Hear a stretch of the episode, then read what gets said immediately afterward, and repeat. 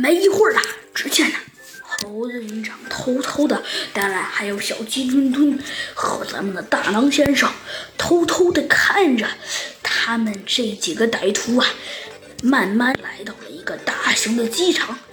猴子警长啊，他们也买了个机票，偷偷啊，跟着跟着歹徒啊一起上了飞机。没一会儿，飞机到站了。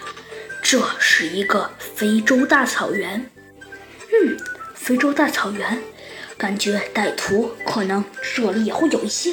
猴子警长心中暗暗想到，一边问道：“哎，对了，大狼先生，您手上还有什么武器吗？”呃，这大狼先生想都没想就说道：“没啥了，除了给你们的激光枪以外，就只有把激光剑了。激光剑，哼，也不错。”猴子警长心中暗暗想到。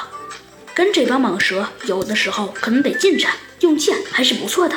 说着，猴子警长问大狼先生：“那您能给我一只吗？”“，好。”说着，先生就给了猴子警长一只。嗯，就这一刹那，突然，猴子警长感觉这几个歹徒不见了。啊！中暗暗一惊，他们去哪儿了？这时，传来了红色的光芒，还传来了滴滴的声音。滴滴的声音，奇怪，哪儿响了？猴子警长心中想着。这时，突然，猴子警长看到了有几个歹徒啊，拿着一张卷轴似的东西，正在向前走着呢。